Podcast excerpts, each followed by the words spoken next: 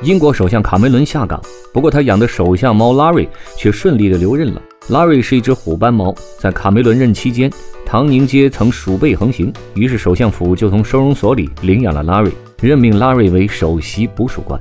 不过，自从拉瑞于二零一一年二月中旬进驻首相府至今，他只逮到过一只老鼠，其他的时候都被媒体捕捉到他在睡大觉。虽说工作不利，但英国人溺爱猫咪的习惯保住了拉瑞的工作。按照首相府一名发言人的说法，拉瑞属于公务员编制，不属于卡梅伦一家。他将会在新任首相特蕾莎梅搬进来之后，继续待在首相府唐宁街十号。拉瑞虽然不会捕老鼠，但却是流浪猫也能幸福生活的代言人。每只猫咪说不定哪天就变得十分重要。